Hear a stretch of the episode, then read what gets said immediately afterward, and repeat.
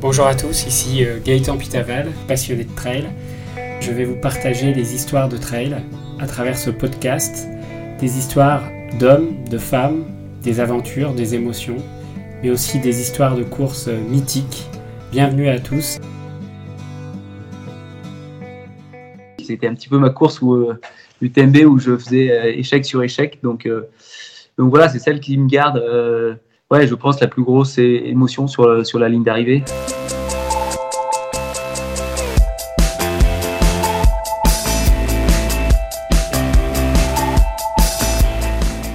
Donc, tu as été membre de l'équipe de France de trail de 2015 à 2019. Sans doute que tu es encore dans, cette équipe. Je ne sais pas ce qui va se passer en 2021. Je crois que ça a été euh, décalé. On peut dire que tu es un pilier de l'équipe de France de trail.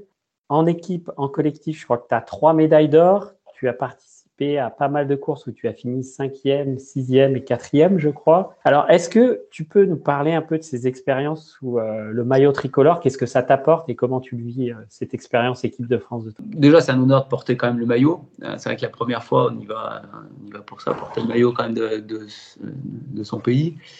Et moi, donc, ça a commencé en 2015. En fait, enfin, j'ai eu ma première sélection en 2014 pour les championnats du monde 2015 qui était, qui était Annecy. Et euh, ouais, c'est un petit peu là où, disons, j'ai commencé déjà à m'entraîner avec un entraîneur, avec Philippe Propage, donc qui est sélectionneur aussi d'équipe de France. Et euh, je pense que ça a quand même changé pas mal bah, mon approche sur les courses. Je pense que je dois un petit peu bah, les performances qui ont, qui ont sur les grandes courses en fait, hein, même si euh, euh, les courses qu'on fait pour les championnats du monde, c'est pas sur des formats ultra, mais voilà les résultats que j'ai pu avoir sur l'UTMB, la Diag, euh, la TDS, etc. Je pense que c'est lié aussi à, à mon entraîneur et à, ces courses, à ces sélections dans l'équipe de France pour aller vraiment sur ouais, s'entraîner pour du haut niveau. Et puis à chaque fois, en fait, ça a quand même été des, beaux moments. On a des stages de préparation pour la course. donc voilà, c'était sympa d'être de faire ces stages, euh, de, s'entraîner euh, quasi professionnel. On a juste euh, aller s'entraîner, on vient, on met les pieds sur la table, on a, on a un kiné qui est là pour, pour nous masser, voilà, pour faire récupérer des séances. Donc voilà, c'est une approche qui est un petit peu différente. le trail, ça reste quand même bien amateur comme, comme milieu. Il n'y a pas beaucoup de, de, trailers qui sont professionnels. Ouais, c'est, c'est pour ça que ça reste des bons souvenirs. cette année, malheureusement, voilà, les, championnats du monde qui devaient avoir lieu en février ont été euh, décalés en novembre. J'avais été sélectionné sur dossier, mais au final, vu que c'est décalé en novembre, tous ceux, même ceux qui avaient euh, fait les courses de sélection, en fait, ne sont pas sélectionnés pour euh, novembre prochain. Parce que la sélection, alors bon, ça c'est les règles de la FFA, la sélection n'a pas été annoncée avant qu'ils décalent la course.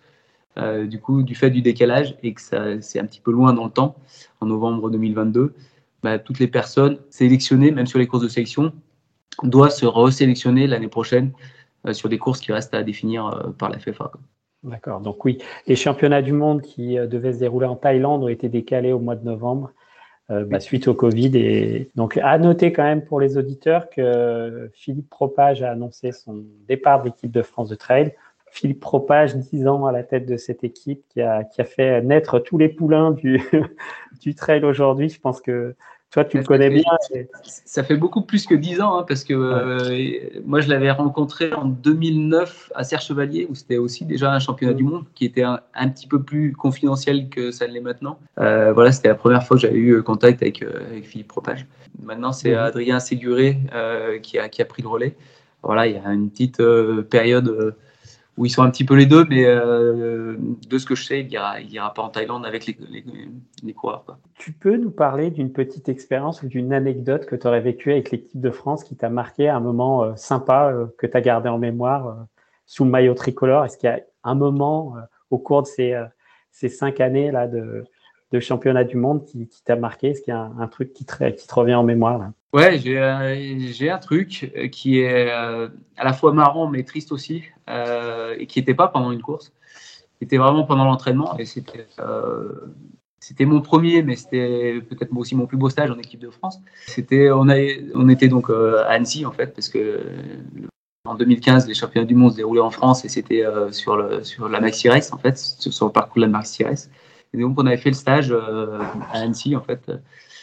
Et on faisait pas mal de vélo, parce que euh, c'est aussi, euh, on ne fait pas que de la course à pied dans, le trail. Pour faire un peu de volume, on, s'entraîne aussi un peu en vélo. Et puis là, on était un groupe qui faisait pas mal de vélo.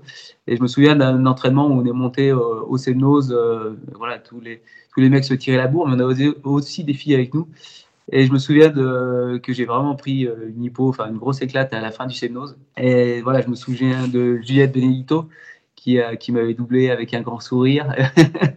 et voilà, et voilà, ça, ça avait, ça avait marqué malheureusement. Euh, voilà, elle, a eu aussi un accident, elle est décédée depuis ça, donc c'est pour ça que c'est.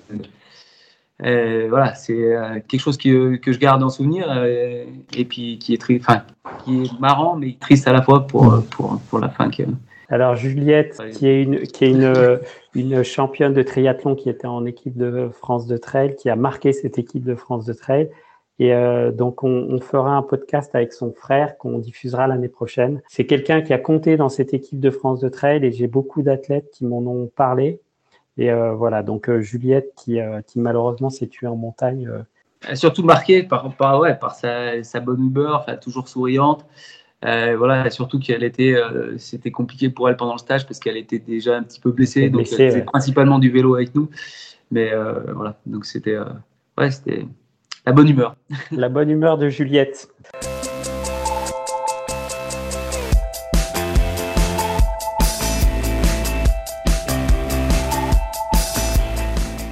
Tu as fait des centaines de courses et euh, tu, en as euh, quelques-unes à ton, compteur. Est-ce qu'il y en a une euh, que tu as vécue plus intensément que les autres de par son, je sais pas, le voyage que tu as pu faire pendant cette course à la fois sportif et, dans ta tête? Est-ce qu'il y en a une qui t'a marqué plus que les autres? Forcément, je vais revenir sur, sur l'UTMB parce que, parce que déjà, c'est une grande course. Je pense que c'est euh, euh, la course la plus importante euh, que, que j'ai à mon palmarès. Mais c'est surtout en fait la façon dont s'est déroulée la course. voilà, quand, enfin, le déroulé de la course, ça fait que l'émotion est encore décuplée. Euh, voilà, d'avoir déjà d'arriver au bout et puis d'avoir euh, d'avoir une victoire parce que euh, pendant un moment j'étais vraiment mal et à une heure de la tête de course, au-delà de la cinquantième place, donc pour moi ça allait être à nouveau un échec. C'était un petit peu ma course où UTMB où je faisais échec sur échec, donc donc voilà, c'est celle qui me garde. ouais, je pense la plus grosse émotion sur sur la ligne d'arrivée après, j'ai eu des, très belles courses, plein d'autres courses, pas forcément sur, sur, sur l'ultra, mais euh, voilà, des expériences comme on a parlé avant hein, avec l'équipe de France. C'était voilà, c'est des, toutes les courses ont été, euh, ont été assez intenses et puis euh, sont des bons moments partagés avec, avec l'équipe. Voilà. Alors souvent c'est plus individuel et c'est vrai que là le fait d'être équipe de France, bah voilà, on célèbre. Alors quand ça se passe bien, on célèbre aussi en équipe. Euh, et puis même si on a fait une, course, euh, disons un petit, un petit peu moins bien. Alors donc en 2016, quand tu gagnes l'UTMB, tu es, pourchassé par qui alors à ce moment-là? Qui est-ce qui, qui, est qui te colle? Non, ben, je suis pas pourchassé, je suis, je suis chasseur plutôt. voilà, comme je te dis, c'est, euh, ça, ça, se passe assez bien le début de course, et puis après, c'est, à partir de, des, des contamines, c'est vraiment des douleurs au ventre et euh, voilà. Et je m'arrête, je, marche en fait dans tout le col du bonhomme et c'est là où je te dis, je suis à, une heure de la une heure de la tête de course et, euh, au-delà de la cinquantième place. Donc donc moi je pensais, euh, il y avait les championnats du monde qui étaient deux mois après. Et moi, je pensais m'arrêter dormir à Courmayeur et puis, et puis faire deux courses, en, deux jours la course en entraînement et pour la terminer parce que, comme tu disais, j'ai eu beaucoup d'échecs sur l'UTMB avant de avant d'y arriver et puis même de la gagner.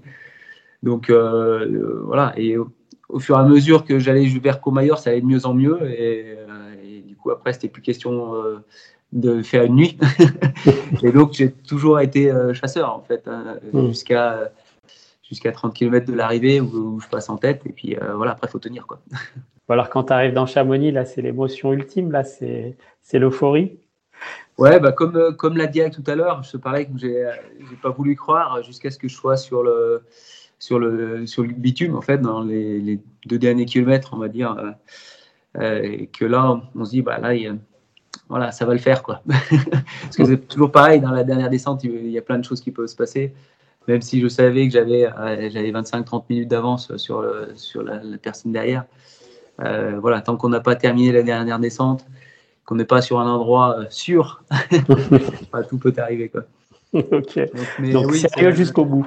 Voilà, Chamonix, c'est vraiment ouais, une grosse émotion. Pareil, quand je retrouve ma fille qui fait les derniers mètres avec moi, c'est. Oh, l'émotion pour Ludo Pomeray Tout Chamonix s'est rassemblé pour la victoire Ludovic Pomeray Elle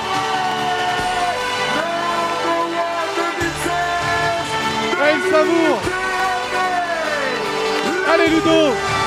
Profite Profite. C'est toi le champion.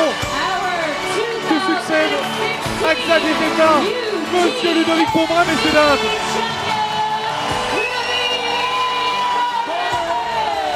Quel champion. 22 heures tout pile, il remporte le CFP 2016. Ludovic Pomeray, bravo, bravo Ludo, magnifique. Bon allez, c'est beau, tu nous as fait vivre des émotions incroyables, des frissons de partout. Bravo pour ta victoire. Et Céline qui rejoint Laurent Safi et Ludo. À profiter messieurs dames, c'est génial. Bravo à tous ceux qui on fait cette UTMB, ceux qui font la force de cette UTMB, les grands champions qui écrivent un peu plus l'histoire de ce sport. Bravo Ludovic.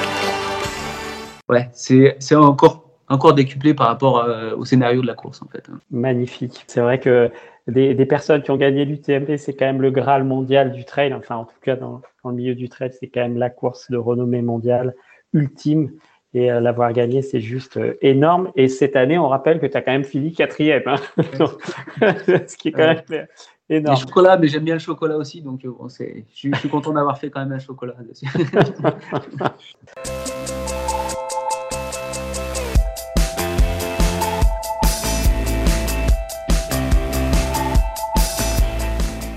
Alors, tu en as parlé un peu tout à l'heure. Euh, entre elles, bien souvent, on n'est pas professionnel. Donc, toi, je crois que tu travailles dans. Tu es ingénieur informatique, c'est ça, je crois? Ouais, c'est ça. Je travaille euh, pour le contrôle aérien suisse. Donc, euh, voilà, j'ai un temps plein. Ça fait plusieurs années que je demande un temps partiel, mais qui est refusé. Donc, c'est un travail voilà, qui est 41 heures par semaine. Donc, c'est, c'est pas le 35 heures français, malheureusement. oui, et puis. ouais, donc je suis loin d'être, d'être professionnel. Quoi. C'est c'est bah voilà, la vie, c'est séparé entre, enfin, divisé ou plutôt un compromis entre le travail, euh, les entraînements, la famille et voilà. C'est comme comme 99% euh, des, des, coureurs de trail quoi. Ouais, parce que des, coureurs de trail professionnels, il n'y en a pas beaucoup. Et c'est vrai que même des champions qui ont participé à des grands trails, qui ont été en équipe de France, malheureusement, aujourd'hui, la discipline fait qu'on ne peut pas forcément vivre de ce sport. Et donc, toi, tu allies les deux. Et alors, tu arrives à bien gérer tes entraînements. Euh, tu, fais comment? Tu cours le soir, le week-end, euh, entre midi et deux? Ouais, c'est plutôt le, plutôt le soir ou le matin. Et, mm. ouais, le week-end pour les, pour les sorties longues. Mais euh, voilà, de toute façon, mon, comme je te disais, j'ai mon coach Philippe qui, qui gère mes, mes entraînements. C'est lui qui me donne les volumes, voilà, les séances qu'il y a à faire et euh, il prend en compte ma, situation. Donc il sait est-ce que, que j'ai un travail à côté, euh, voilà, que j'ai une famille, même si maintenant j'ai moins de famille, mes filles sont plus grandes, j'en ai qui est partie de la maison, donc euh, voilà, il y a, y a, moins ce côté famille. mais bon, c'est toujours, c'est toujours quelque chose qui est à prendre en compte. En fait, l'entraîneur doit, être conscient de, ça. Et voilà, Philippe fait très bien ça. Et, c'est toujours des compromis à faire euh, par rapport à ça. Et aussi par rapport euh, voilà, au retour qu'on lui fait, par rapport euh, aux fatigues qu'on peut avoir, que ce soit dans la vie familiale, par rapport aux entraînements ou par rapport au, travail, parce qu'il peut aussi y avoir des, problèmes dans le travail. Donc c'est prendre en compte tous ces paramètres-là pour établir le, le meilleur des, plans d'entraînement. En tout cas, ceux qui veulent en savoir un peu plus sur le coaching, enfin l'entraînement de Philippe Propage, je vous invite à écouter le podcast que j'ai fait avec lui il y a, il y a quelques mois et dedans justement il parle de, de ce côté toujours équilibrer euh, la vie familiale et personnelle pour pas exploser non plus euh, dans ses préparations parce que quand bien même un ultra arrive il faut préserver son équilibre familial et mental pour pas pour pas avoir de problème par la suite.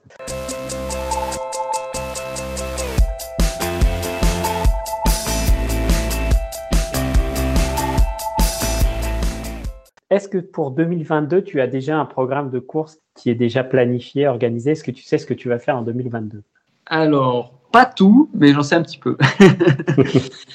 non, euh, bah ouais, bon, malheureusement, le, les championnats du monde Thaïlande, ça a été annulé, enfin annulé, déplacé. Donc euh, voilà, ça sera pas, pour l'instant, c'est pas dans le, dans le scope. Mm. Euh, j'ai quand même accepté, j'ai reçu un golden ticket suite à l'UTMB parce que François, François l'a refusé et Aurélien aussi l'a refusé. Donc du coup, ça allait au troisième et quatrième. Donc c'est un golden ticket pour la Western State. Ah, Western State, c'est du coup un, 100 miles, donc 160 km aux États-Unis. Et euh, c'est une course qui est euh, assez réputée aux États-Unis, qui est peut-être pas forcément très connue en France. Euh, voilà, c'est une course assez roulante. Donc c'est plus assez roulante et c'est dans un endroit qui est très chaud aussi. mais c'est plus la partie roulante en fait où il va falloir courir assez longtemps qui me, qui me fait un peu peur. Mm. Mais voilà, on essaiera de, de s'entraîner pour ça, pour essayer de courir longtemps. Quoi. Quand je vois sur la diag les moments qui étaient un petit peu longs, mais ça durait 5, 6 km où il fallait courir, là, ce sera, ça sera beaucoup plus de temps à courir. Quoi. Alors, pour, pour les auditeurs à la Western State, je vous invite aussi à écouter le podcast que j'avais fait sur cette course, qui est une course d'anthologie américaine, qui est la plus vieille course de trail au monde, euh, puisqu'elle a été créée dans les années 60. Hein, donc, euh, pour rappel, c'est un, avant cette course se faisait à cheval et il y a un jour quelqu'un qui a décidé de la faire en, courant et du coup la, la Western State Endurance Run est née et c'est de là que euh, les pionniers du trail français, Gilles Bertrand et autres, se sont inspirés de, de ce qui se faisait aux États-Unis et ont envie de, de, ramener le trail en France. Donc, euh, en tout cas, la Western State, c'est vraiment euh, le trail des origines euh, américains et avoir la chance d'avoir un ticket parce que la loterie, elle est très, très dure.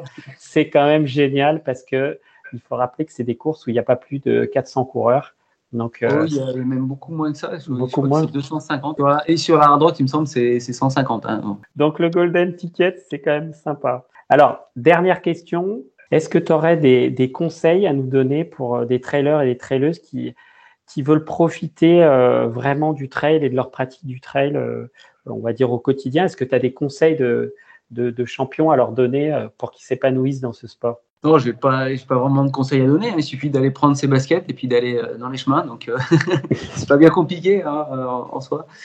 Disons, quand on commence, ce qui est difficile, c'est souvent les descentes en fait. Parce que, voilà, faut pas sous-estimer les descentes. Disons que c'est ce qui est le plus traumatisant dans le trail, c'est de faire des descentes. c'est ce qui va laisser le plus de traces en fait musculairement. Euh, donc euh, voilà, euh, je dis pas de prendre le télésiège et de faire que des descentes, mais il faut aussi entraîner un petit peu les descentes. voilà, faire un petit peu des, des, des séances aussi. Il y, a, parfois des séances qui sont axées sur, la descente, en fait, d'essayer d'aller vite en descente. Voilà, bon, c'est juste un petit conseil, si on peut, donner, si on peut dire. Après, le trail, c'est, ça peut être tellement varié, en fait, parce que c'est la définition du trail est tellement large que voilà, on peut avoir des. Pour moi, le trail, il est quand même assez montagne, qu'il y a un certain nombre de dénivelés, mais on peut avoir du trail sur du chemin qui est relativement roulant, euh, peu technique. Donc euh, voilà, tout dépend après ce que, les gens ont envie d'aller faire, d'aller découvrir.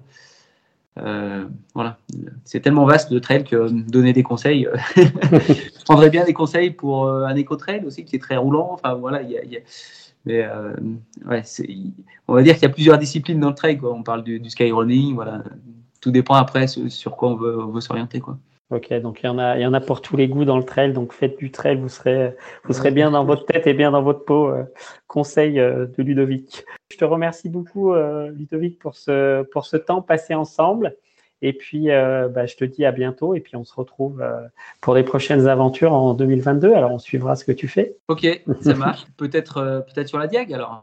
Bah, peut-être sur la Diag ou peut-être l'UTMB. Je ne sais pas si tu as prévu de le refaire. Mais bon, bah, en tout cas, Ludovic, merci beaucoup. Merci.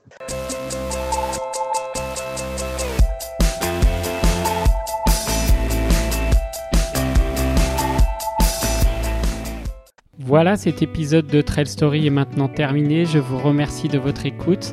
La semaine prochaine dans Trail Story, j'aurai le plaisir d'accueillir Maud Matisse, une championne suisse de trail et de course de montagne qui a été triple championne d'Europe de course de montagne, Et surtout, en 2021, elle a fait exploser tous les compteurs puisqu'elle a remporté les Golden Trail World Series aux îles Canaries en remportant la course de Ola de Nuria en Espagne, le marathon du Mont Blanc, la Sierra Zinal en Suisse et elle gagne enfin la victoire de One Race à El Hierro aux îles Canaries, donc la finale des World Golden Trail Series. N'hésitez pas à nous retrouver sur tous nos réseaux sociaux, Facebook, Instagram, sur trailstory.fr également et surtout sur Apple Podcast. N'hésitez pas à nous noter 5 étoiles et à nous laisser un commentaire, ça nous fait extrêmement plaisir. Nous terminons en musique avec une chanson choisie par Ludovic Pomeray, Learning to Fly. Bonne aventure trail à vous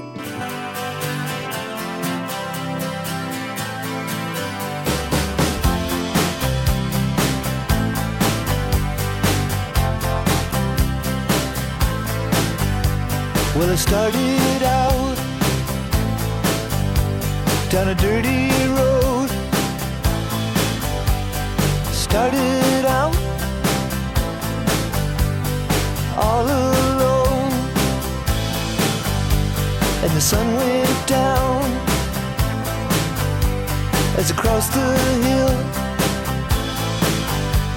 and the town lit up the world gets still. I'm learning to fly, but I ain't got wings. Coming down is the hardest thing. Well, the good old days may not return rocks might melt, and the seed may burn.